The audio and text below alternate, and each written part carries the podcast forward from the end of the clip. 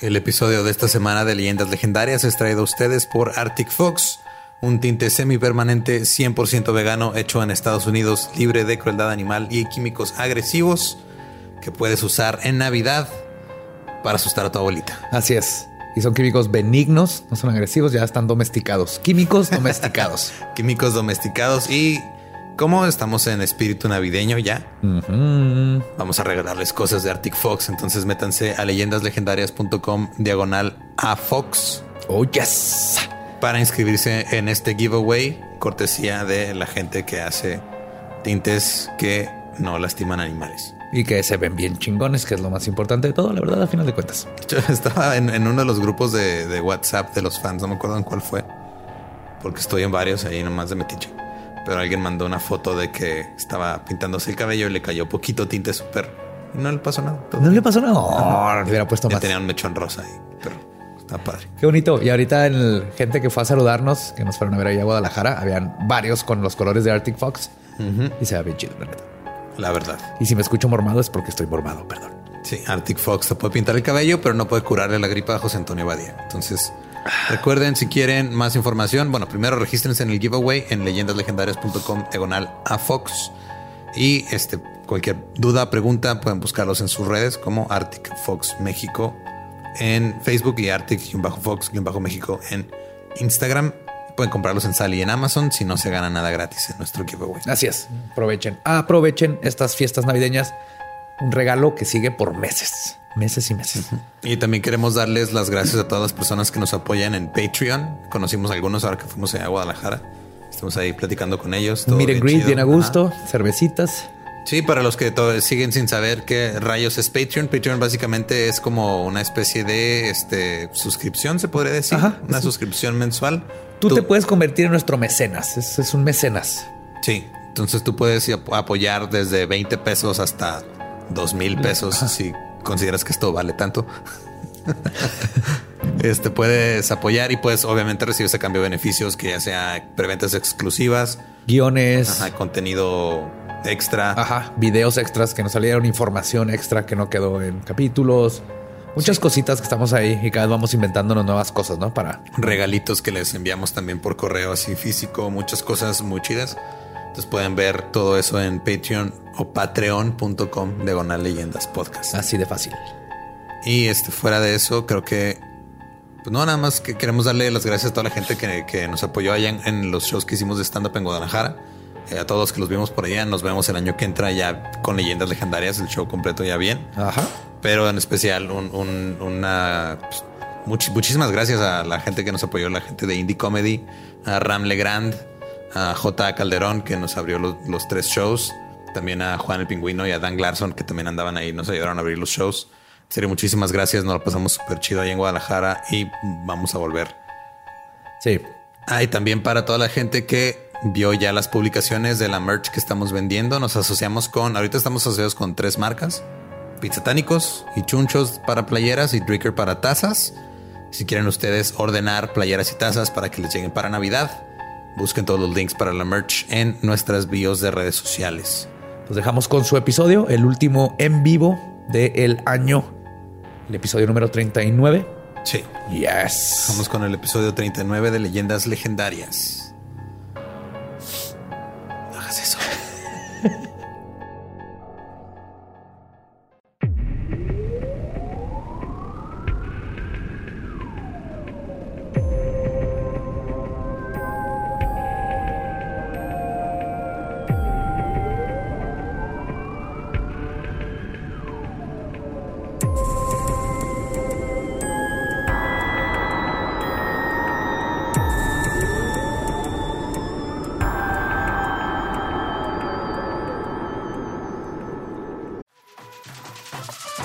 We got a bunch of fries, of course, because when you're Mickey D's, you got to get fries. Delicious. Frank wanted to stay and, and hang out in the McDonald's play place. Um, yeah, it was fun in there. Was, I was like, no, that's for kids, Frank. Then he got stuck you on can't... the slide, and we were like, Frank, we got to get back to set. we got back in time, guys. We got back in time. Oh, yeah. McDonald's. Everyone has an order. Go get yours today.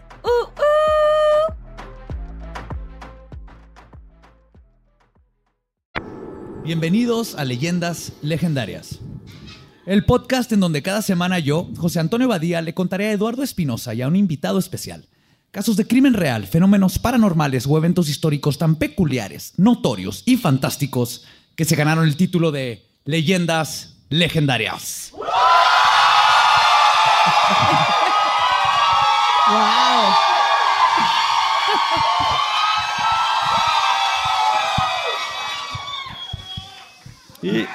Estamos grabando en un patio en Puebla, en vivo. Como siempre me acompaña Eduardo Espinosa. ¿Cómo estás? Eh, chido, Muy güey. bien, qué bueno. Y hoy en la silla embrujada tenemos de nuevo, y es un placer y un gusto, como siempre, a Ana Julia Yeye. ¿Qué tal, muchachos? Gracias por invitarme, un honor. Yo soy su mayor fan. Sí, es todo. Hasta luego. Tú eres nuestra madrina, eres la madrina del podcast. Oigan, qué chingón, me da mucho gusto. Espero no cagarla como otros invitados. que no censuren este, este tampoco. Pues ahí les va. Betty y Barney eran una pareja estadounidense que iban manejando por las montañas blancas en New Hampshire el 9 de septiembre de 1961, en camino a su casa después de unas vacaciones en Canadá. Aproximadamente a las 10 de la noche, un extraño suceso los hizo bajar de su automóvil. Dos horas después estarían de regreso en el mismo, sin poder recordar qué hicieron durante ese tiempo perdido. Su caso se convertiría en el primero y mejor documentado de un encuentro extraterrestre. Les voy a contar sobre la abducción de los Hill. Dios mío. Regresaron dos horas después sin recordar lo que había pasado, pero con el ano bien dilatado. ¿Qué? Betty y Barney Hill vivían en Portsmouth, New Hampshire. Barney trabajaba para el servicio postal de los Estados Unidos, mientras que Betty era Ah, ¿no una era un trabajadora- dinosaurio? No, no era un dinosa- no era un dinosaurio morado. ok. Sí era de color, pero no era morado. Es que hay, es unos que se ven morados, güey. Sí, es cierto. Sí, es cierto, la neta, sí, es cierto. Mientras que Betty era una trabajadora social. Ambos eran muy activos en la congregación unitaria local. Los Hills también eran miembros de NAACP, que es la Asociación Nacional para el Avance de las Personas de Color, y eran líderes de su comunidad. Y Barney presidió la rama local de la Comisión de Derechos Civiles de los Estados Unidos. Eran una pareja interracial en un momento en que era particularmente poco común en los Estados Unidos. Barney era afroamericano y Betty era blanca, algo que para en los 60 no era precisamente aceptado por el resto de la sociedad. Excepto por el porno. El porno es muy incluyente. De hecho, como, como que el porno va marcando las, las luchas de derechos Claro. sociales, ¿no? Me acabo de dar cuenta. Estamos así de darle derechos a los enanos.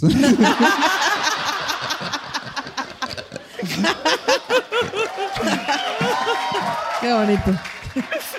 Qué horrible comentario, dice, pero bueno, ya, ya, ya lo dije, ya que. Y entonces, los Hills eran una pareja birracial peleando por los derechos civiles. Ambos tienen una educación de universidad.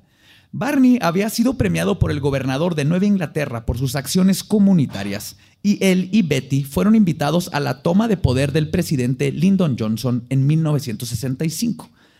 Y por estas razones es que el caso de los Hills es considerado de los más importantes en el mundo de la ufología, además de ser el primero registrado y fue uno de los únicos que se investigaron con el proyecto Blue Book de la Fuerza Aérea.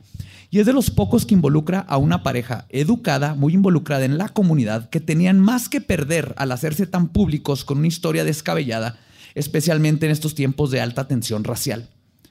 El 9 de septiembre, que cambió la vida de los Hills, comenzó como cualquier otro día. Ambos viajaban por la carretera 3 en los Estados Unidos después de haber visitado las cascadas del Niágara en Montreal, Canadá. Montreal, Canadá, güey. En Monterreal. Otra vez. Y mi cerebro pensando, ¿dónde está Monterreal? Ay, no. Ya la estoy cagando. Lo peor Monte- es que Mira, tú, tú ve a Canadá, busca donde se cojan entre primos y ese es Monterreal. Ah. Lo peor es que no fue a propósito, güey. La volví a cagar. Cat fuck. Bueno, cuando por más de una hora notaron que unas luces en el cielo parecían que los iban siguiendo. Al principio parecía una estrella en movimiento, que se ubicaba entre Júpiter y la Luna. Betty al principio creyó que era una estrella fugaz, pero luego la luz comenzó a moverse hacia arriba. La pareja discutía si era o no un avión o un satélite, lógicamente desacreditando cada punto sobre qué podría ser el objeto, ¿no? Como clásica pareja. Era un dron en Jalisco, güey. Sí. Era un hada. En varias ocasiones se bajaron del automóvil para pasear a su perro salchicha Delcy. Está bien bonito. Hay fotos. Quien se estaba comportando muy inquieto de la nada.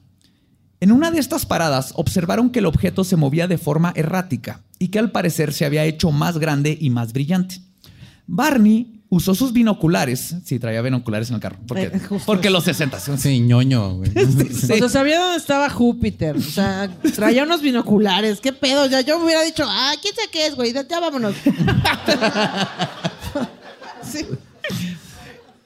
Intentó usar, eh, usó sus binoculares para intentar ver qué era el objeto, que para este punto ya estaba mucho más cerca que antes. Luego, Betty utilizó los binoculares y notó que era una nave en forma de cigarro, con luces que cambiaban de colores.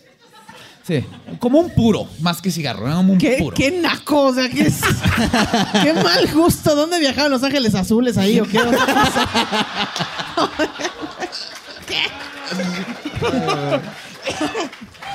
Y traían una serie musical que sonaba con las mañanitas. Traía luces que cambiaban de colores y que parecía estar girando, pero no producían ningún ruido. Betty recordó que su hermana le había contado que algunos años atrás había visto un ovni y ella pensó que se podría tratar de un platillo volador. Barney opinó que de seguro era un avión comercial. Pero su mente cambió cuando la nave bajó de forma estrepitosa y luego dio una vuelta a alta velocidad que no coincidía con el movimiento de un avión normal. Delcy solo hizo popó, que es un perrito.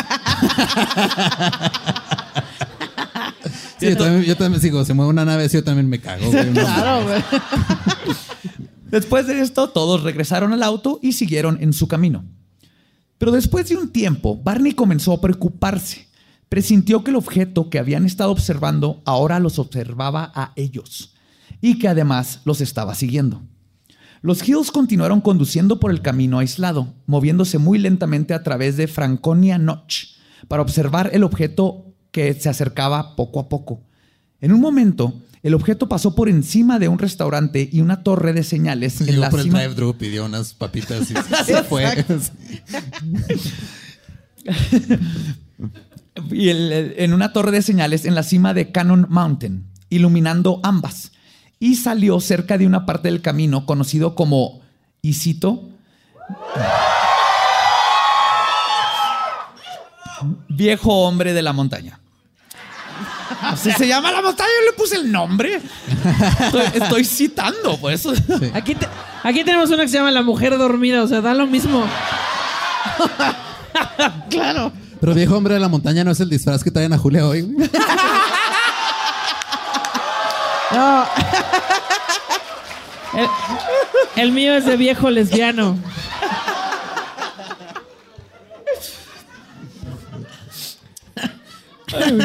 Betty testificó que tenía al, al menos una vez y media de longitud del perfil del alcantilado de granito que tenía unos 12 metros de largo, O sea que me da como 18 metros. ah, más o menos, y que parecía estar girando. La pareja observó cómo la nave silenciosa e iluminada se movía erráticamente y saltaba de un lado a otro en el cielo nocturno. Y justo cuando estaban a poco kilo- pocos kilómetros de llegar al punto conocido como cabeza de indio, el objeto los... ar- Ok. Pedo con sus nombres. No, no nos dicen qué parte de la cabeza de indio. Ok, Ah, sí, claro. ¿Cuál de las dos cabezas de dice indio? cuál Pues, cabeza de indio tampoco Ajá, sí, exacto. sí. Y justo cuando estaban a pocos kilómetros de llegar al punto conocido como cabeza de indio, el objeto los arrebasó y descendió rápidamente hacia el vehículo, lo que hizo Los que rebasó. Barney Los rebasó, sí. Lo sí. rebasó. Es que había descuento en las vocales. Hoy nos trajimos unas extras. entonces, hizo que Barney frenara el automóvil a mitad de la carretera. Salieron del carro dejando el motor prendido y ahora vieron que la nave se encontraba flotando al doble de la altura de los árboles más altos y aproximadamente a lo que sería una cuadra de donde estaban ellos. La forma completa del platillo se hizo evidente por primera vez. La describen como un hotcake gigante y brillante. Sus referencias, sí. Son gringos, ¿no? ¿Qué otra cosa conocemos con esta forma? Un hot cake o una pizza. Si hubieran sido Juárez, sería una tortilla de harina. Aquí tendría forma de semita. ¿Qué?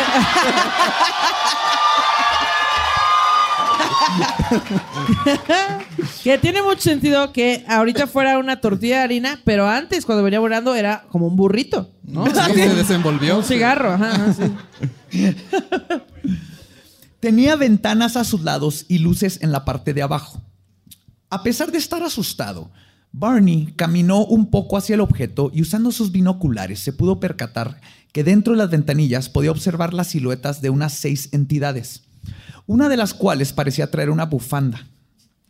Así. El espacio hace frío, Ana Julia, el espacio Bueno, hace sí, frío. sí. Sí. Era, la- era el gay de la tripulación alienígena. Y estas entidades parecía que estaban observando a Barney. Betty, quien se había quedado dentro del auto, comenzó a gritarle a su esposo, el cual parecía no escucharla o estar como en un trance. Le decía, ¡regrésate, cabrón! ¡Ya ¡Métete, idiota!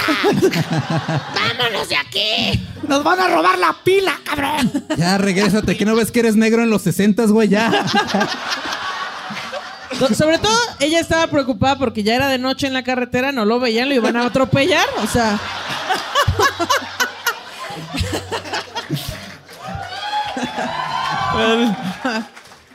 Ponte tu chaleco antirreflejante, cha. No, reflejante. Tú, reflejante. tú no tienes ese problema. No, Tu yo cara brillo bien refleja cabrón, todo. güey. de hecho, el reflector da, refleja la frente de Lolo y me, me refleja a mí, la cara. Así, ok, ok. Barney observó que todas las figuras, menos una, caminaron hacia la parte trasera de la nave, a lo que parecía ser un panel de control. En unos minutos, la nave bajó un poco más, se detuvo y una compuerta comenzó a abrirse mientras unas luces rojas eran dispersadas por la parte de abajo del platillo. Ahora sí se apoderó el terror de Barney, quien intentó bajar los binoculares y correr hacia su esposa. Ya, ya están abajo, ya todo tarde. Y la esposa, y te dije, te, Te dije. Te, te estoy di y di. Ahí vas con los pinches aliens, tenías que ir, hijo de tu puta madre. Pero se percató de que no se podía mover. Y es entonces cuando por fin pudo lograr ver los ojos del líder que lo seguían observando desde la ventanilla. Eran un par de ojos que jamás había visto en su vida. Histérico usó todas sus fuerzas para recuperar el control sobre su cuerpo, logró bajar los binoculares y luego, utilizando toda la energía que tenía, pudo darse la vuelta y correr. Betty le gritaba desde el automóvil. Barney logró entrar, puso la transmisión en primera y aceleró para emprender la huida por el camino montañoso, que en los 60 yo creo era como 20 kilómetros por hora. Barney le preguntó a su esposa si alcanzaba a ver la nave, si los estaban siguiendo o si podía saber dónde demonios estaba. Pero Betty solo alcanzaba a ver una profunda oscuridad detrás de ellos. De repente sintieron el aire tornarse eléctrico. La atmósfera dentro del carro se sentía extraña y luego lo escucharon. Un ruido electrónico que provenía de atrás del auto. Incluso parecía que venía de adentro de la cajuela. El ritmo era irregular. Lo Ah, no, describen era- Venían escuchando reggaetón.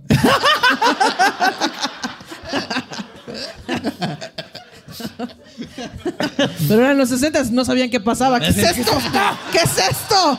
¿Qué es esta entidad que se está apoderando del auto? ¿Por qué estoy moviendo la cadera sin querer?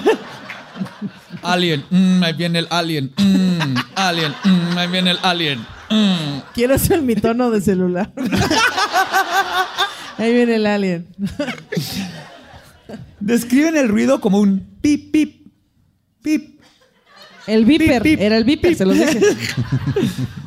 Y cada que se escuchaba, parecía que todo el automóvil vibraba junto con la extraña señal. ¿Qué es eso? preguntó Barney.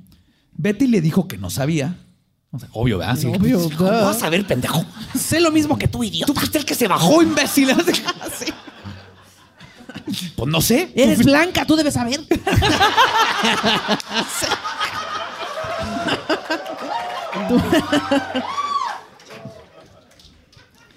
En eso comenzaron a sentir una sensación de electricidad estática dentro del automóvil y una sensación de hormigueo en su piel.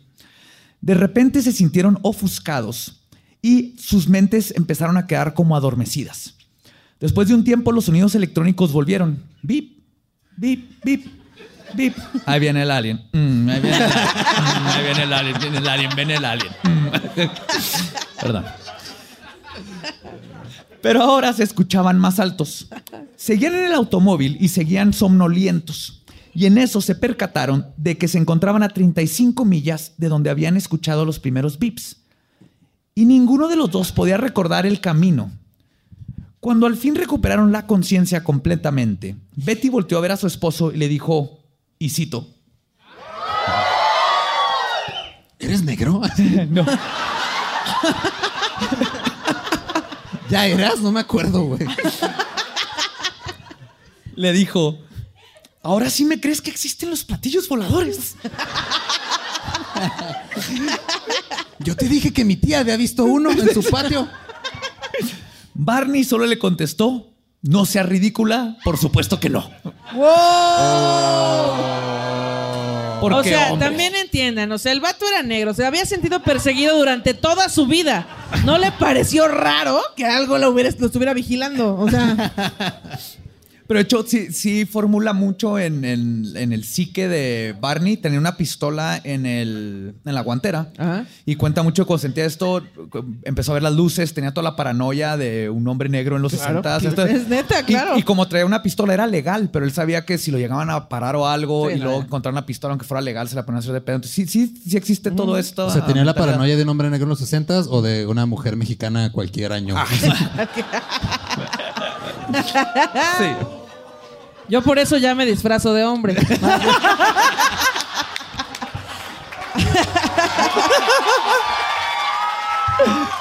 es una medida de seguridad.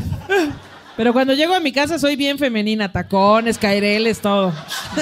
Tú, en lugar de quitarte los tacones para ponerte tenis, te quitas los tenis para ponerte tacones ¿no? en la Exacto, casa. así. exacto.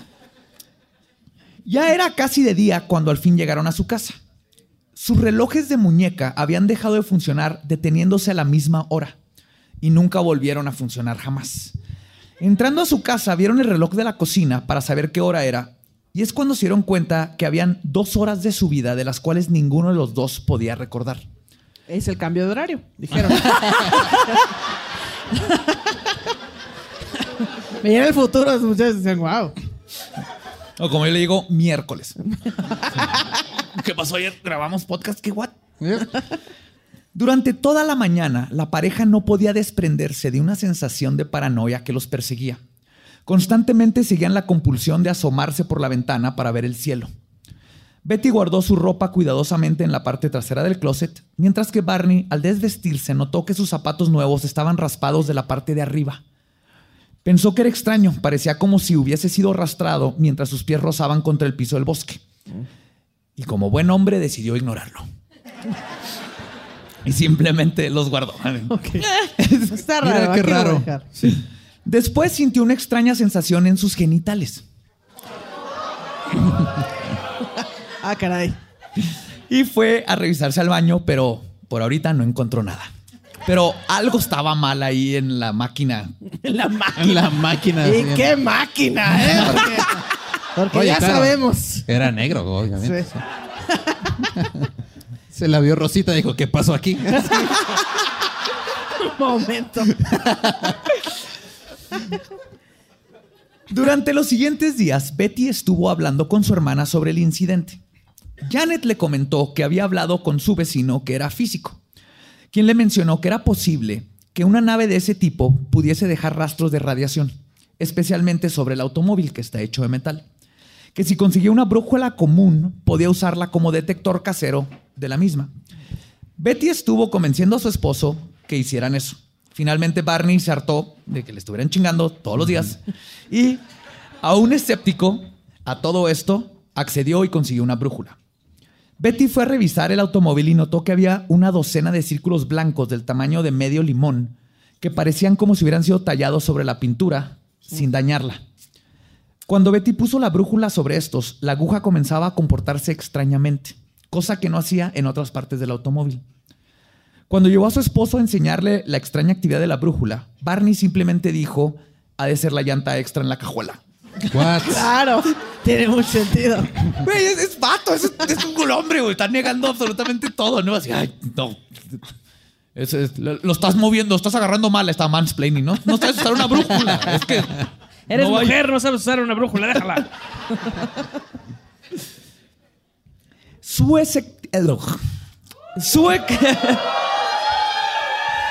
Damn it. Está hablando en hebreo. No lo juzguen. Su escepticismo se estaba convirtiendo en negación. No fue hasta que Betty lo convenció de hablar por teléfono con alguien de la base de la Fuerza Aérea cercana que su actitud cambió. Sin mencionar a los hombres que vio dentro de la nave, comenzó a describir la misma con detalle. Y cuando dijo a los oficiales el dato de que la nave tenía abajo una especie de aleta con luz roja, los agentes se tornaron muy interesados en el caso. Le explicaron a Barney que habían tenido varios reportes de una nave con las mismas características, especialmente de que tenía esas aletas con luces rojas. Además le informaron que los radares de varias bases cercanas detectaron un objeto no identificado en la noche y locación donde los Hills habían tenido su encuentro. O sea, y ya el vato así como, "Ah, pueda que sí. Con que no era la Sí. llanta, ¿eh? De seguro mi llanta salió volando. Ajá. Barney, siendo un hombre pragmático, estaba batallando con el concepto de que algo ultra normal les pudo haber sucedido. Pero la evidencia ya era mucha. Así que comenzó de forma lógica a intentar desenvolver el misterio. Primero le pidió a su esposa que dibujara la nave, y él hizo lo mismo mientras estaban en cuartos diferentes. Cuando compararon los dibujos eran casi idénticos. Ya no había duda alguna para los Hills de que algo verdaderamente inexplicable les había sucedido en esa noche. Pero más allá de los pocos datos que tenían, no había una explicación verdadera. Y luego comenzaron las pesadillas. Unos días después de su experiencia, Betty comenzó a tener pesadillas vívidas que involucraban ir en el automóvil, ser detenidos por luces y sentir un miedo irracional al querer ser bajados del auto. O sea, como cuando andas pedo te para tránsito. Igualito. Ahí está el alcoholímetro, oiga, por favor. No, tú- esas luces de allá son, son el alcoholímetro. Te cambio el lugar, güey, te cambio el lugar.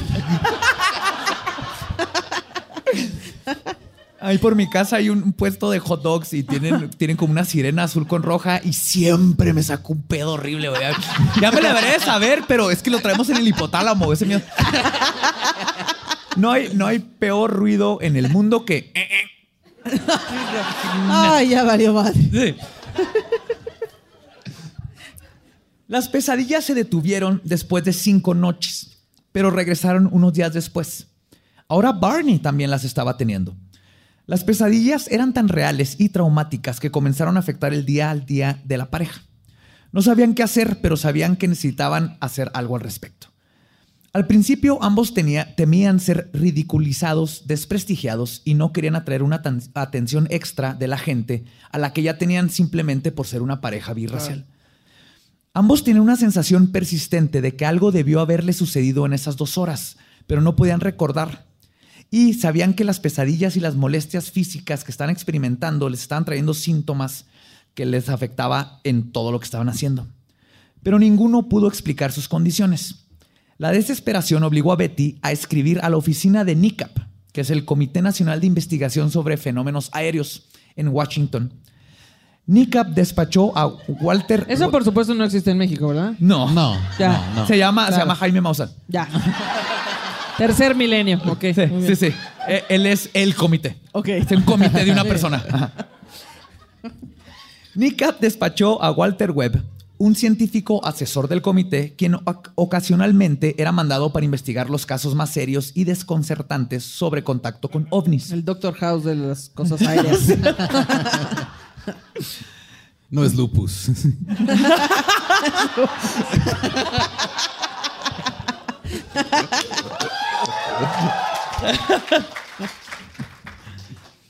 Webb era extremadamente escéptico a los casos que involucraban avistamientos de seres extraterrestres. y por lo que habían reportado, se encontraba muy reacio a hablar con los Hills. Pero el 19, 19 de octubre de 1961 decidió manejar hasta Portsmouth para entrevistarlos. Su investigación comenzó al mediodía y continuó hasta después de las 8 pm sin interrupción. Después de concluir, dijo, y cito, quedé, sorp- quedé sorprendido e impresionado por los Hills y por sus testimonios. Webb los interrogó juntos y por separado. Los cuestionaba una y otra vez, intentando hacerlos caer en inconsistencias. Pero después de varias horas declaró, y cito, traté de hacerlos que se equivocaran o contradijeran y simplemente no pude. La historia de los Hills es simplemente invulnerable. La verdad es irrefutable, muchachos. Después de estudiar sus notas, verificar el clima, las posiciones geográficas, la luna y los planetas, las descripciones detalladas de la nave y los bocetos de los Hills durante cinco días, Webb finalmente hizo su informe oficial en el cual concluyó que, y cito, es la opinión de este investigador, después de interrogar a estas personas por más de seis horas y estudiando sus reacciones durante ese tiempo, que están diciendo la verdad. Y el incidente ocurrió exactamente como se informó, a excepción de algunas incertidumbres pequeñas y tecnicismos que deben de ser tolerados en cualquiera de estas observaciones. Sí, no sabemos si la bufanda que traía el alien gay era rosa o morada. Pero él decía que era. No porque- sabemos si es de otra galaxia o la compró ya aquí en, en este planeta. En Miniso. En Miniso. Aparte, toda esta investigación la hizo sin Google. O sea, Sí. Güey. wow. Dijo, deben de ser toleradas en cualquiera de estas observaciones donde como seres humanos el juicio está involucrado.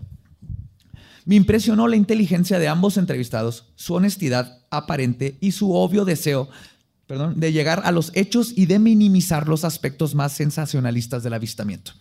Entonces, en resumen, este vato dijo, sí, pues, se equivocaron en cositas como a qué distancia estaba la nave, el tamaño más o menos, pequeñas cosas de distancias y cositas y por todo lo demás, chido. Que aparte, como eran los 60, dijo: Me sorprendió la inteligencia de estos, dos, de estos dos muchachos, sobre todo porque una es mujer y el otro es negro. Y o sea, ¡wow!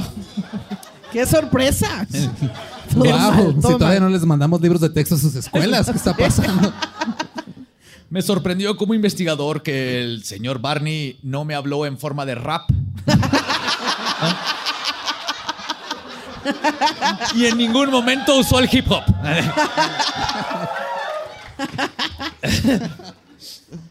Para mediados de 1962, Barney Hill comenzó a tener problemas de salud.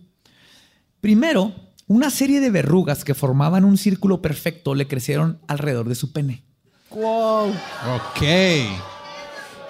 Y todavía no fue al doctor. Seguro. Pues no, hombre, no.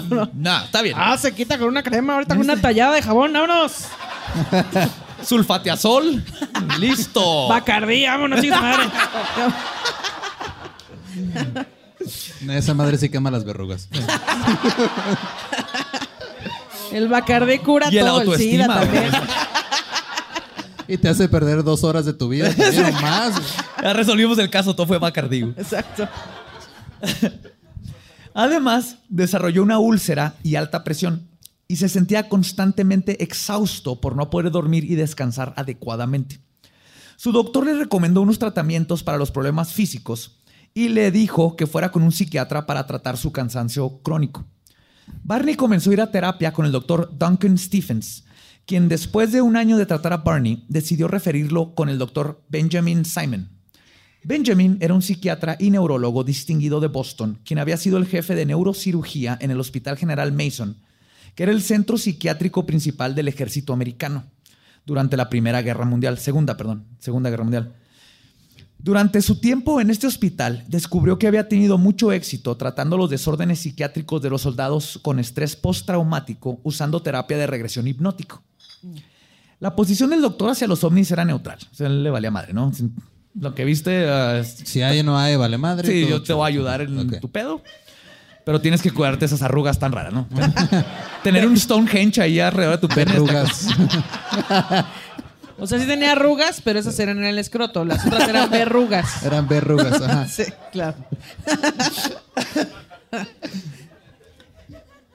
Pero el doctor estaba convencido de que mínimo Barney había tenido una experiencia traumática durante esas dos horas y no que no recordaba y que por alguna razón lo estaba reprimiendo.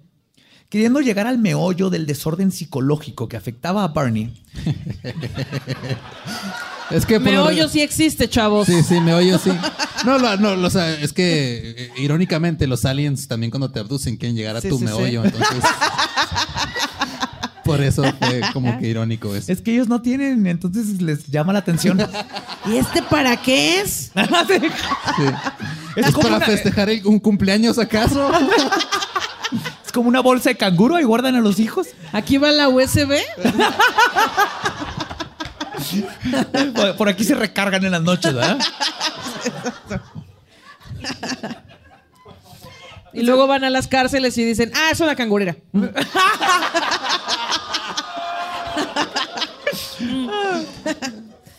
Es entonces cuando decidió comenzar el tratamiento de regresión. Barney asintió al tratamiento y la vida de todos los involucrados cambiarían para siempre. En enero de 1964, Betty y Barney Hill comenzaron la primera de cinco sesiones de regresión. El doctor Simon comenzó con Barney, haciéndole regresar a ese momento en específico y luego bloqueando de nuevo sus memorias. Uno, para que el proceso no fuera tan traumático y por otra parte, para que no pudiera platicar su historia con Betty y que la sugestionara. Y por otra parte también, para que no pudiera platicar su historia con Betty. Ah, ya eso lo dijo, ¿verdad? Está teniendo una regresión, madre, ahorita. De líneas nada más. El- acá- todos los que nos están escuchando se llama déjà vu. Es lo que acaba de suceder. Es un déjà vu. ¿No se llama problema de lectura? ¿Seguro? En, en francés se dice déjà vu. No se llama estudiarte porque la literatura me iba a mandar a la verga. Ay. Hey, ¿qué tal? Soy Lolo de Leyendas Legendarias y les quiero dejar un pequeño adelanto de nuestro nuevo podcast. Estás escuchando El Dollop, parte de All Things Comedy Network. Este es un podcast de historia americana en el que cada semana yo, Eduardo Espinosa, le contaré un suceso histórico americano a mi amigo José Antonio Badía, que no tiene idea de qué se va a Ok, lo bueno es que el tema. No, lo bueno es que nada más te trabas cuando lees, ¿verdad? Sí, O sí, sí. No, no cuando voy a decir una línea que he dicho ya como cuatro o cinco veces.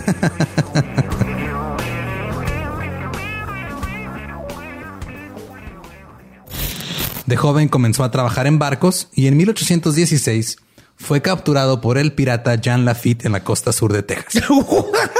Güey, ese será mi sueño. güey.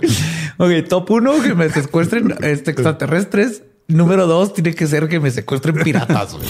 Estén pendientes y suscríbanse a El Dolop. Además de todo, grabó todas las sesiones para tenerlas como evidencia. Y las pueden buscar en YouTube. Y no mames. Sí, vamos a poner el link en todos los show notes, como siempre. Pero sí, las entrevistas yo creo es de las partes que más te convencen de que esto está real. Saber a Barney Hill, un señor adulto, llorando y gritando como grita en las grabaciones sobre su experiencia, sí te hace sentir de que, ok, algo pasó aquí. También en el porno hay yo, llanto y gritos, pero bueno, no me convencen de que esa historia de amor es real. pero los voy a ver, los voy a ver. Para no dejar. Así un momento, mi, mi plomero no la tiene tan grande.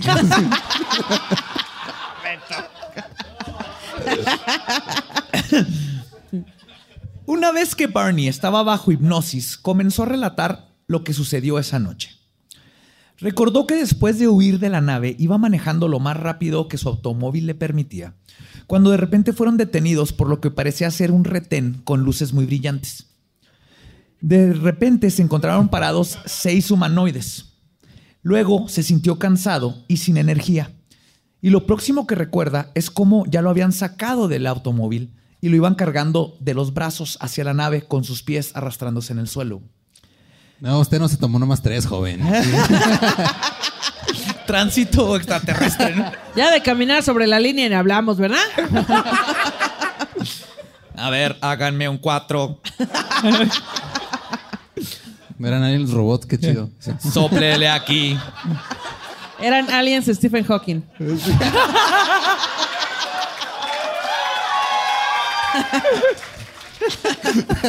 Oh, Stephen Hawking era alien. Sí. y hablo- por eso hablaba así. ¿Cuántas se tomó? Menciona que aunque sabía que lo tenían que estar sosteniendo, no podía sentir sus manos tocándolo. Era como si estuviera levitando.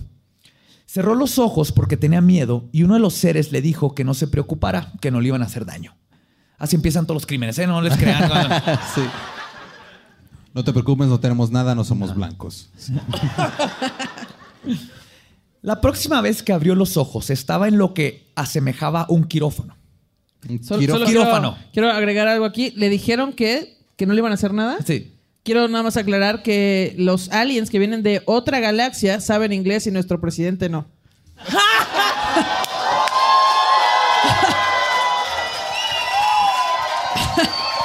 Aunque tal vez eso signifique que nuestro presidente viene de una galaxia más lejana todavía. Todo puede ser. Es la galaxia donde tienen otros datos. Otros datos.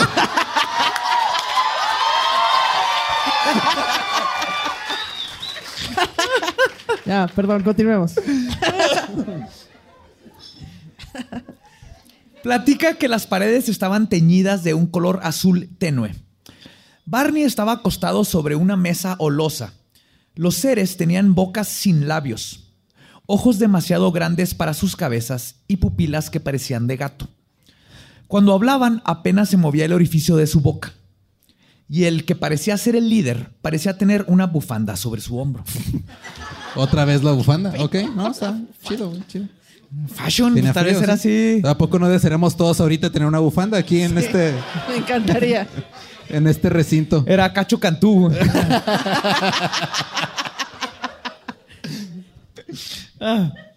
De repente sintió que le pusieron lo que parecía ser un artefacto en forma de copa que cubría todo su pene. Después de la una, bombita de Andrés García.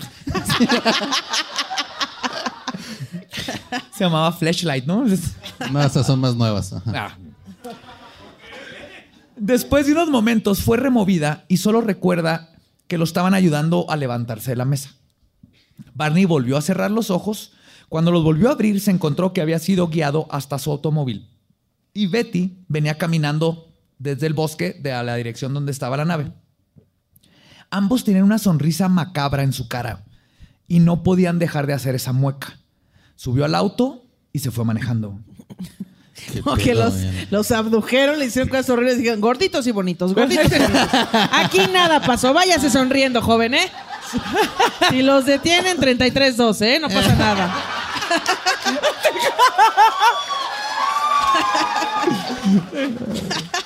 El, sector es Alpha Centauri. Pero yo te sonreía si me ponen un flashlight, digo, me- le, da, le dio herpes espaciales después, ¿verdad? Pero Barney salió así de, ¡yay! ¿Cómo te fue, morra mía? Toda madre. Qué chambas, ¿eh? Qué chambas hacen. De otro mundo. Ese entrenamiento de aliens de estar- irán a la escuela para aprender a ponerte esas cosas en el pene. Espero que haya un tutorial. que no- No, está- está- Estaba viendo YouTube. así, Espérate, ¿y ¿cómo le ponen? El doctor Simon estaba escéptico de la historia de Barney. Pero cuando trató a Betty, todo cambió. La historia de Betty era casi idéntica a la de su esposo. Pero ella recordaba aún más detalles de la experiencia. Claro, mujer. Sí. Yo me acuerdo, yo me acuerdo. Mira, el alien- la bufanda era Louis Vuitton. Y luego Sí. traía unos Pero era zapatos. clon. bien- y traía unos crocs y luego nos fuimos a tomar un té. Yo pedí un té negro, él pidió un té verde. y- Cuando lo sacaron del auto, ella podía ver a Barney siendo llevado por el bosque igual que ella. Y le gritaba que se despertara, pero Barney no reaccionaba. Uno de los seres que los llevaba le habló, pero no con su voz, sino como una voz dentro de su cabeza. Era Como una O sea, comunicación como telepática. ajá, como telepática. Es Telepatía. Lo describe como un acento foráneo. Le dijo que no se preocupara, que no les iban a hacer daño. Llegaron a la nave y entraron. La guiaron por un corredor hasta un cuarto. Betty volteó a la puerta esperando que también metieran a su esposo, pero solo vio cómo pasaron por la puerta llevándose a Barney a otro lugar. En ese momento les dijo, ¿qué están haciendo? Traigan a Barney para acá. Y el único de los seres que hablaba le dijo, no, solo tenemos instrumentos para explorar a una persona a la vez en cada cuarto. Pero yo no tengo pene. Ok. Entonces váyase. Si los examinamos en el mismo cuarto, nos va a tomar mucho tiempo. O sea, son más eficientes que el IMSS, Sí, ¿no? básicamente. Sí, la neta. sí. Los aliens sí tienen así que... Los seres le levantaron la manga de su vestido y comenzaron a examinar su brazo, como cuando una enfermera busca una vena para inyectarte. Luego sacaron una máquina que parecía un microscopio gigante con el que comenzaron a lo que parecía ser Pues era un microscopio, nada más era un scopio. No, no era micro.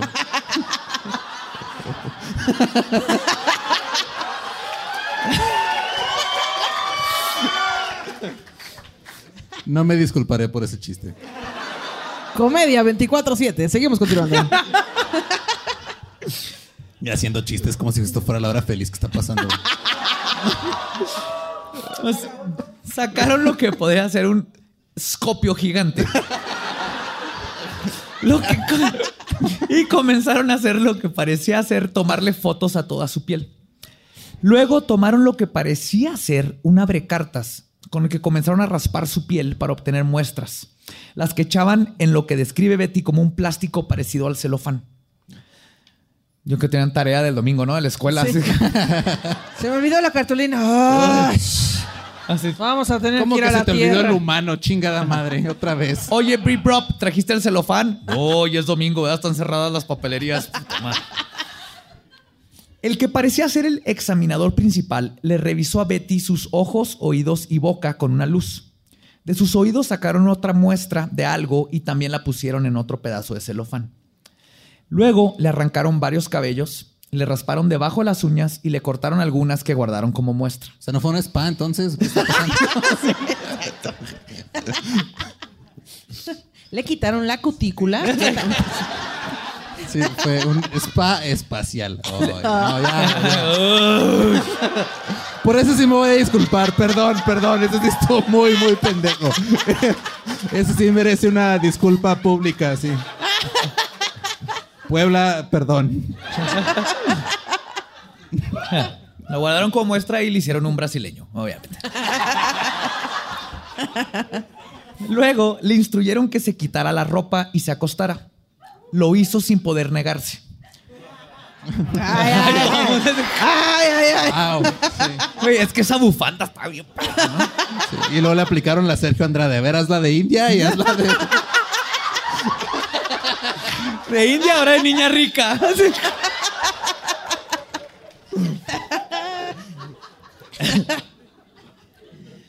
Acostada boca arriba, vio cómo llegaron con un instrumento que consistía de un racimo de agujas. Cada una de las agujas estaba conectada a un cable delgado. Comenzaron a usarlas para tocar su cuerpo. No sentía dolor, pero su cuerpo se movía involuntariamente cuando lo hacían. Se le to- le tocaban atrás de la rodilla y se movía su pierna en el brazo, como cuando te pegan con el nervio, ¿no? martillito Sí, ese de los Flintstones. Ajá. Siempre se me figuran los, Los Flintstones. no sé picapiedras. qué, Estamos en picapiedras. Puebla. Aquí les llegó en español la caricatura, güey. Sí, cierto. Pero sí, cierto. Luego le pidieron que se diera la vuelta. Ya boca abajo, hicieron lo mismo con el racimo de agujas sobre su espalda y toda la parte de atrás del, del cuerpo. El spa incluía acupuntura también. Muy completo. Los aliens tenían los ojos rasgados, pero para arriba, así. En vertical. Después la regresaron a descansar sobre su espalda y cuando alcanzó a ver que el examinador traía otra aguja, ahora una sola, muy larga y delgada, le preguntó que qué iban a hacer con ella y le dijeron que le iban a insertar en el ombligo. Les imploró que no lo hicieran, pero el examinador comenzó a introducir la aguja en el ombligo lentamente. Ah, como cuando te vacunan de la rabia, ¿no? sí. ¿En, en qué colonia vivías, Ana Julia? Bueno. que esa me- fue la primera referencia que se te vino. o sea, pues nunca me han vacunado, pero la banda sí, la vacuna. ¿Verdad que sí? Ahí está. Sí, son en la panza. Tenemos perros rabiosos aquí, sí. En Juárez no, porque como es un desierto, pues no hay perros. Se pero- nos mueren todos. No, ¿de qué crees que son los burritos también? O sea, Pero sí, si yo soy alien y agarro a un ser humano, lo vacuno contra la rabia. Ahora que me dices, es lo primerito.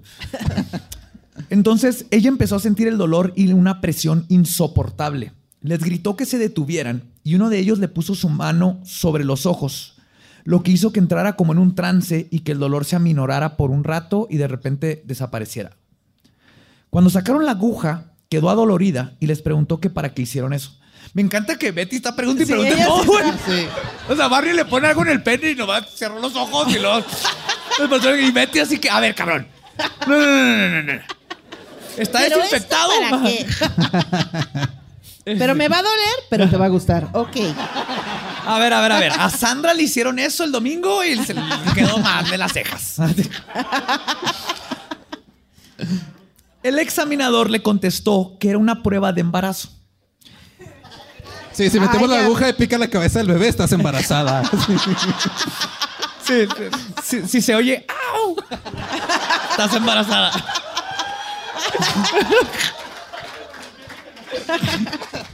Pero, pero me encanta porque Betty respondió, y cito, Es panza normal.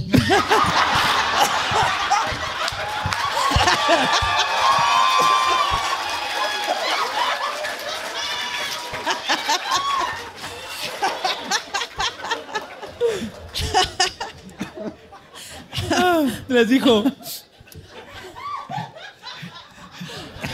ya, perdón. pues no sé qué esperaban encontrar, pero así no se hacen las pruebas de embarazo. Regañando ya. Güey, esta Betty es lo mejor del mundo. Son unos extraterrestres que pueden volar de- por el universo. Es que y no hay nada que te ofenda más que te digan que estás embarazada. Eso es- A ver, no, güey. cabrón, está cabrón. No te atreves. ¿Qué están insinuando? Ay, güey. El examinador no contestó nada, porque obvio, güey, no hay. Ups. y, y Betty prosiguió a vestirse y les dijo que si se ya podía, que si ya podía irse a su auto, ¿no? ¿Ya terminaron? Ya acabaste, ya me... Pídeme un Uber, a ver, pídeme un Uber. No, es- yo lo pago, no hay pedo, yo lo pago. La entidad le dijo que aún no terminaban con Barney. Betty volteó a ver al líder y le dijo que nadie le iba a creer lo que le estaba pasando y que si le podían dar una prueba para enseñarle a la gente. Wow. Exigiendo pruebas. A ver, ¿me firmas aquí, por favor? Esta era así de A que, ver, selfie y a Instagram, si no, no cuenta. oye, fue al baño, está bien sucio, ¿eh? Los baños de esta nave están puerquísimos. Ya me metí a Foursquare y ¿dónde los puedo calificar? O sea, aquí no aparece pésimo servicio una estrella. Prueba de embarazo menos una estrella, ¿no? Muy mal hecho. Entonces, cuando pre- pregunta esto, el, el- el líder le dijo que qué tipo de prueba quería. Betty apuntó a un libro de gran tamaño que estaba sobre una mesa y les pidió que si lo podía, que se lo podía llevar. Y el líder le dijo, ok, Simón, llévatelo. Es un TV Notas, igual. Ya-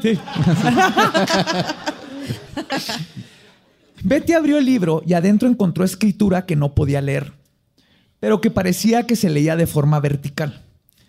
El líder se rió de nuevo y le preguntó, ¿lo puedes leer? Y Betty le dijo, no. Luego investigo. ¿Qué te importa?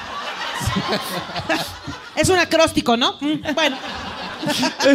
"Eh, ¿Puedes leer el libro? ¿Qué te importa? Que te valga madre, ¿sí? Ahorita veo cómo le hago. Y, en- y entonces Betty les preguntó que de dónde eran. Que obvio, ¿verdad? Pues, ¿Qué sopo con esta mujer? Güey, Betty está cabrón. Wow, soy su fan de esta morra. Sí, esta morra está bien cabrona. Muy cabrón. Ay, chingados son porque me acaban de meter algo en el obligo, cabrones. Y mínimo quiero saber tu dirección, pendejo. ¿Qué tal si te quiero hablar, cabrón? El líder la llevó a una especie de mapa que se conformaba de círculos interconectados por líneas. Le explicó que las líneas gruesas representaban rutas de comercio, las medianas eran lugares que habían visitado y las líneas intermitentes eran expediciones. Betty les preguntó que cuál era el lugar de donde ellos venían y el líder le dijo, y cito, Tlaxcala.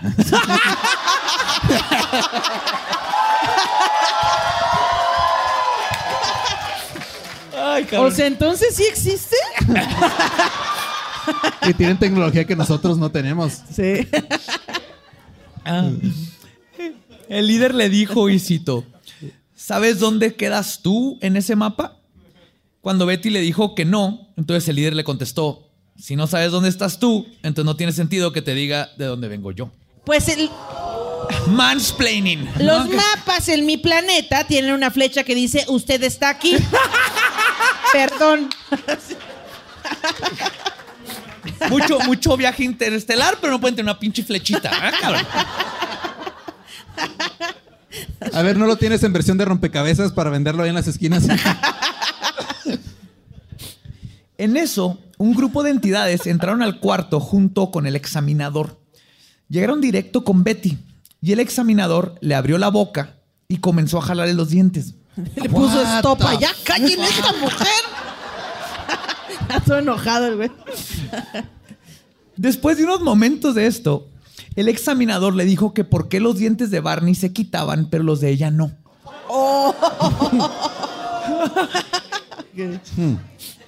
Betty se rió por primera vez en todo este tiempo. Y dijo, ay, no mames, no eran postizos. Sí, le dijo que Barney usaba dentadura. güey. Ay, wow. El examinador confundido le preguntó qué son dentaduras. Betty usó el término viejo Si no sabes lo que son dentaduras, no te voy a decir. Se la regresaba del mapa así. ¿De qué sirve si tú no tienes dientes?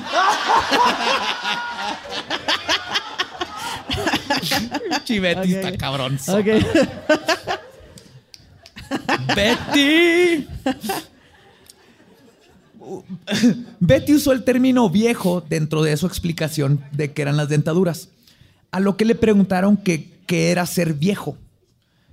Y entonces cuando intentó explicar que es viejo, usó el término años. A lo que de nuevo los seres le hicieron saber que no comprendían ese concepto. Ay, a ver cómo te explico. Ok. O sea, las mujeres tienen este problema con, Con todo el universo. Tenemos un... Ay, hijo de tu puta madre. A ver. ¿Cómo te explico para que me entiendas, papacito? Sí, ¿Dónde lo viste la última vez, cabrón? ¿En qué cuadrante lo dejaste? Betty les dijo que ella era un ser humano limitado y que habían personas más aptas para contestar todas estas preguntas, que ella podía decirles con quiénes ir si es que volvían. Los seres le dijeron que no se preocupara por eso y que si alguna vez necesitaban encontrarla, que siempre iban a saber dónde iba a estar. wow. Qué- Sé qué dónde feo, vives, ¿no? morra. Si no fuera extraterrestre, está muy está creepy. está claro. muy stalker. Le dijeron que ya habían terminado con Barney y comenzaron a llevarla hacia la salida. Me encanta que ella salió caminando con ellos. y todo. Ay, bueno, pues a ver cuándo nos vemos, ¿no? Sí. Ay, sí. Gracias por el popurrí, ¿verdad? Y Barney está así que "Ah, la verga. Que me pusieron en la verga. Que la, la, la". Pero así se me va a volver a parar.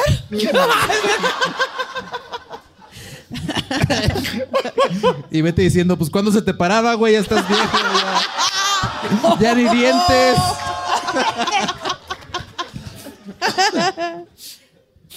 Betty cuenta que cuando iba saliendo, otros de los seres la vieron con el libro y se la quitaron, se lo quitaron.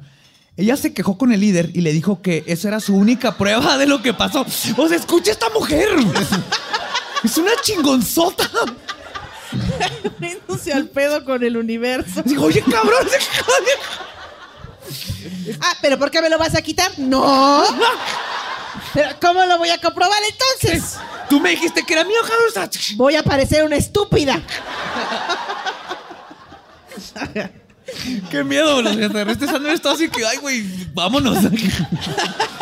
Esta especie que se llama mujer está muy cabrona. Pues le- se quejó con el líder y le dijo que era su única prueba de lo que pasó. A lo que el líder le contestó, y cito, ese es el punto. No quieren que recuerdes lo que sucedió.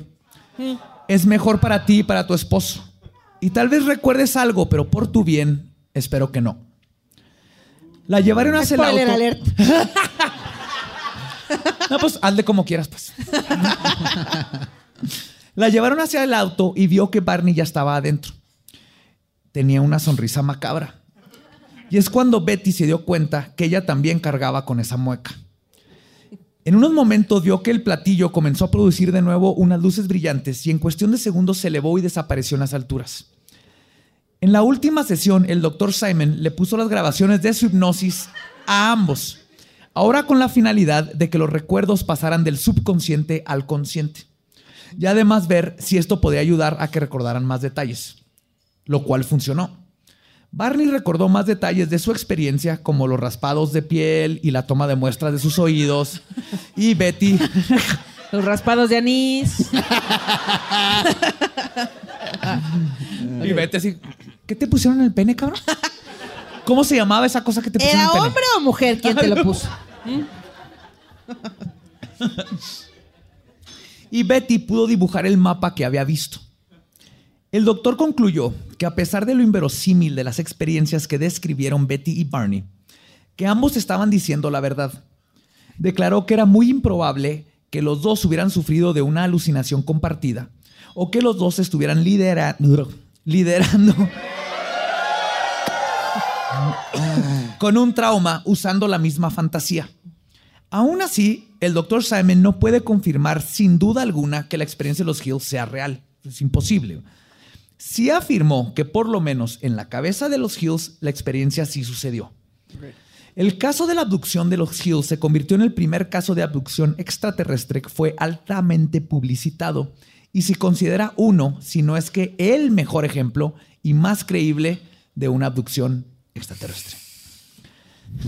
Bueno, es que en la, mu- en la cabeza de las mujeres también pasan cosas que en la vida real no. Entonces, pues mira, no, no sé si creer por completo esto. Sí, despertó Betty, dije, eh, despertó Betty enojada porque lo secuestraron los aliens a Barney y ella no.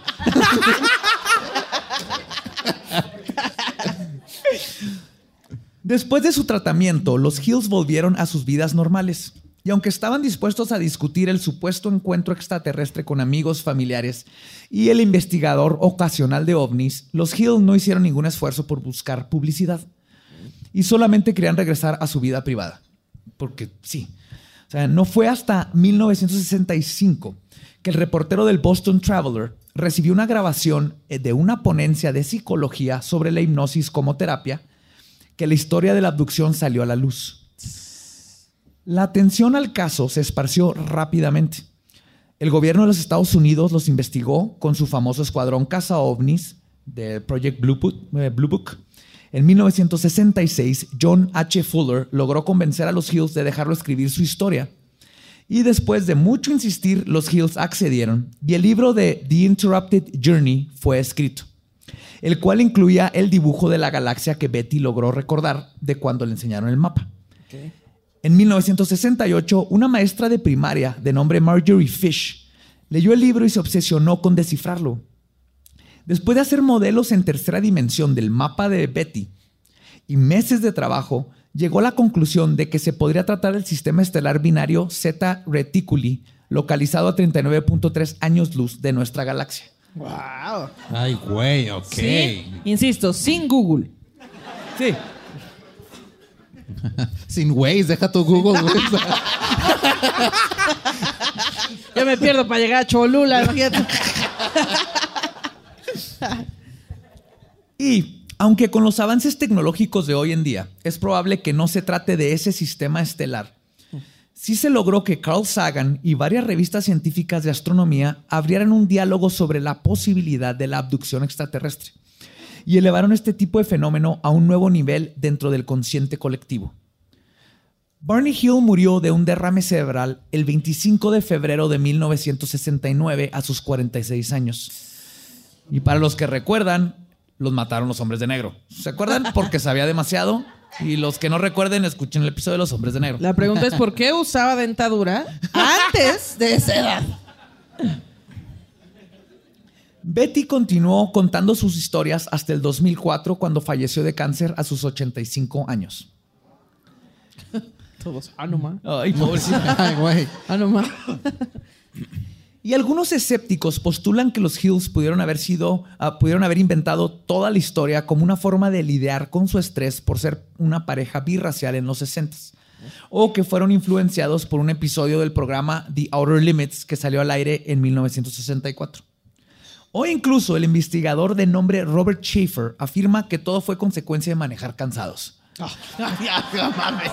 Sí, ¿verdad? Porque todos así. Yo no, o sea, no me va a creer mi mamá. no, lo que pasa es que. vi unas No, es que me hicieron daño los tacos, por eso estoy vomitando, mamá. Y no hay forma de comprobar si todo fue un invento de los Hills. Pero sí es curioso que una pareja inteligente, educada y sencilla, que valoraba su privacidad, en un tiempo donde no había forma de saber que una historia de ovnis no iba a hacer que te metieran en un hospital psiquiátrico, hayan inventado algo tan inverosímil solo porque estaban aburridos. Y Sí, o sea, no, iban a, no nadie les iba a dar dinero, o sea, no iban a ganar nada, nada más iban Nada. a ganar ser señalados. Más. ser señalados. Y, incluso ahorita, cuando la gente que ha sido abducida y que habla de todas estas cosas, él nunca termina en fama. Siempre hay problemas. En estos tiempos era peor, era más raro, no era algo, no lo hicieron por fama, no lo hicieron por dinero. Betty, cuando empezó a hacer tours y todo esto, eh, empezó a ver ovnis por todos lados, quedó muy mal. Sí quedó mal de la cabeza después de todo lo que le pasó. Pero creo que es uno de los casos más interesantes que he escuchado de abducciones extraterrestres. Y creo que Betty debería tener una estatua. Lo, que, lo único que quiere decir este capítulo es que no importa en qué galaxia estés, los libros nunca se van a extinguir. O sea, había libros. Había libros. Ajá. ¿Por qué no tenían tecnología? ¿No tenían iPads? ¿Qué pedo? O sea, bueno, en fin. Eh, no se ve que eran los dientes postizos como O sea, también, ¿qué pedo? Y esa fue la historia de la abducción de los Hills. ¡Wow!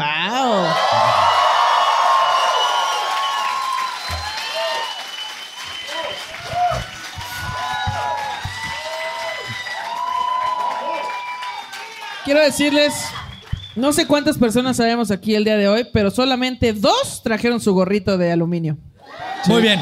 A los demás ya nos cargó la chingada, amigos. Tápense el ombligo, ¿eh, gente? Tápense el ombligo. Los del gorrito, me da toda madre. Por eso las señoras le dicen a sus hijas que no se pongan así este, blusas cortas para que no les piquen el ombligo los aliens. O bueno, más es porque es Puebla y son Es porque la- es la misma gente que hace pendejadas con los eclipses y se ponen penis y cosas. Afortunadamente yo soy gorda, entonces entre la lonja de arriba y la de abajo se cubre mi ombligo.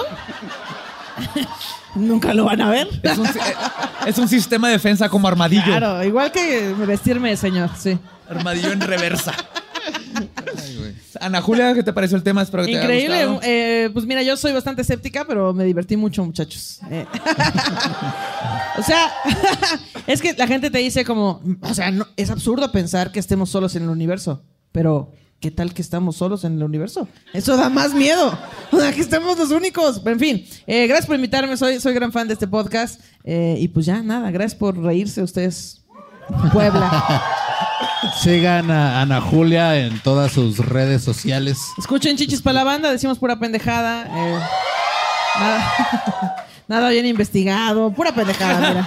Lo único, lo único extraño ahí es que Patty Vaselis eh, intenta morir cada semana y no lo logra. Escúchenlos. ¿Y dónde te encuentran en las redes? Ah, arroba Ana Julia Yeye en todas las redes sociales, Facebook, Twitter, Instagram, todas. Ok, a nosotros nos pueden encontrar en todos lados como arroba leyendas podcast. Me encuentran como... Gracias. Eh, también nos encuentran a mí como arroba ningún Eduardo. Eh, Como arroba Elba Diablo. Y pues, damas y caballeros, nuestro podcast ha acabado. Podéis irse a pistear.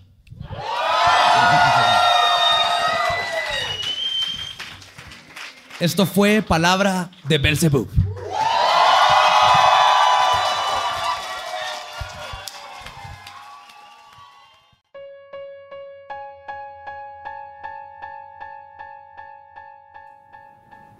Aunque esté mormado, Lolo, fui al del río. ¿Qué me trajiste? Eh, Fuiste tú y luego me acusas a mí de claro que sí, nada. porque estoy enfermo y tengo la, la libertad de equivocarme totalmente en un eslogan. Así funciona esto cuando estás mormado y enfermo. del río. Lo siento, así pasan a veces las cosas, así como ahorita que pitó un carro. Es la vida, es la vida orgánica, es el caos del universo, entropía y caos. Venden entropía y caos en el del río, porque creo que me hace falta un poquito de entropía en mi casa. Hay que traerte una.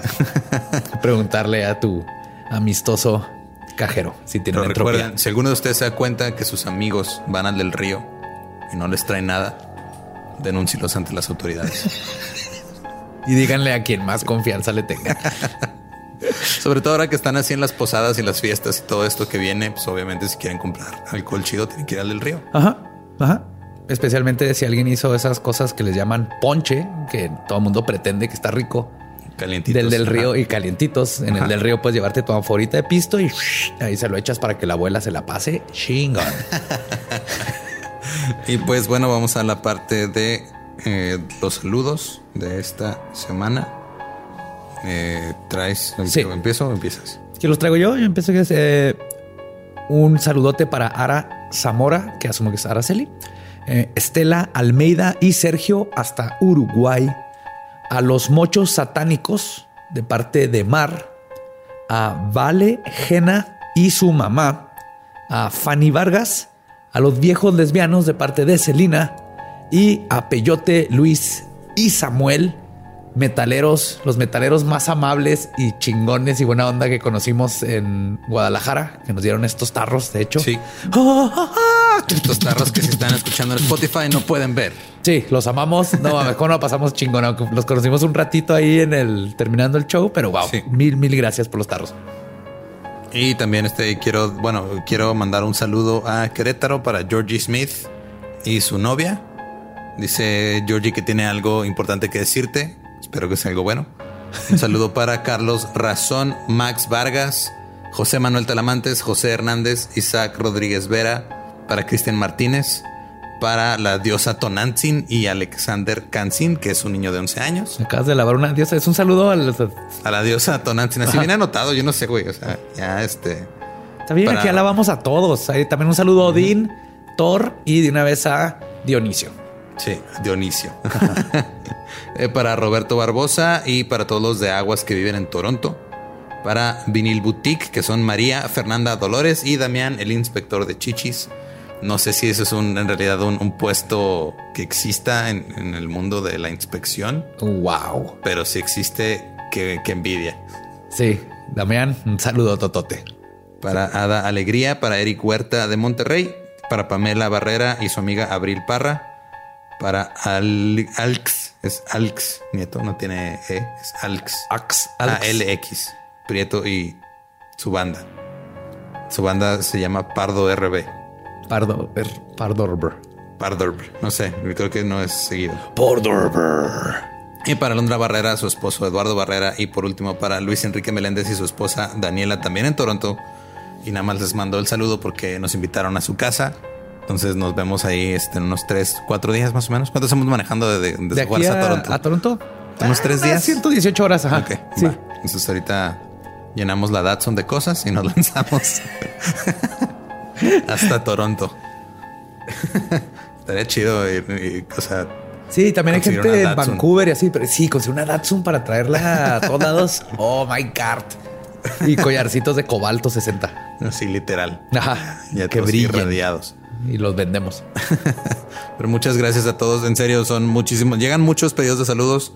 Algunos les he tenido que decir, sorry, no va a salir para la fecha que lo quieres, porque hay, muchos, pero eventualmente los saludaremos a todos. Así es. Así que sigan mandándonos sus pedidos de saludos, etcétera, etcétera. Nosotros con todo el gusto del mundo se los mandamos. De ¿Sabes qué, ¿Sabes qué podríamos hacer? ¿Qué? Podríamos hacer un live stream, Ajá. poner a Borre así nada más enfrente de una cámara A leer. por horas, así nada más a A leer, leer los saludos. 400 que Ajá. faltan.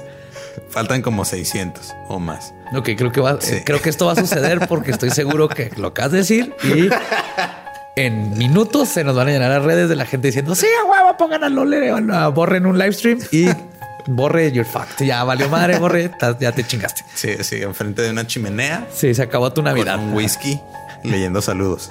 Hijo, sí, por favor.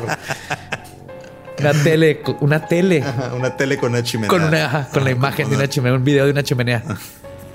Y borre de Navidad. Eso está brillante. Sí, señores. Pues bueno, los dejamos de nuevo. Los queremos un chorro. Gracias por todo el apoyo. Acuérdense, suscríbanse en YouTube, aunque no nos escuchen ahí. Sí, Eh, ya casi llegamos a los 100 mil. Estamos como a 8 mil de llegar. Estaría chido llegar a 100 mil antes de que se acabe el año. Sí, nos encantaría, háganos ese favor, que sea nuestro regalito de Navidad. Y fuera de eso, todo lo demás lo están haciendo súper bien. Que es ponerle play cada vez que sa- sale el episodio. Los amamos un chorro y nos escuchamos y vemos el próximo miércoles en Leyendas Legendarias.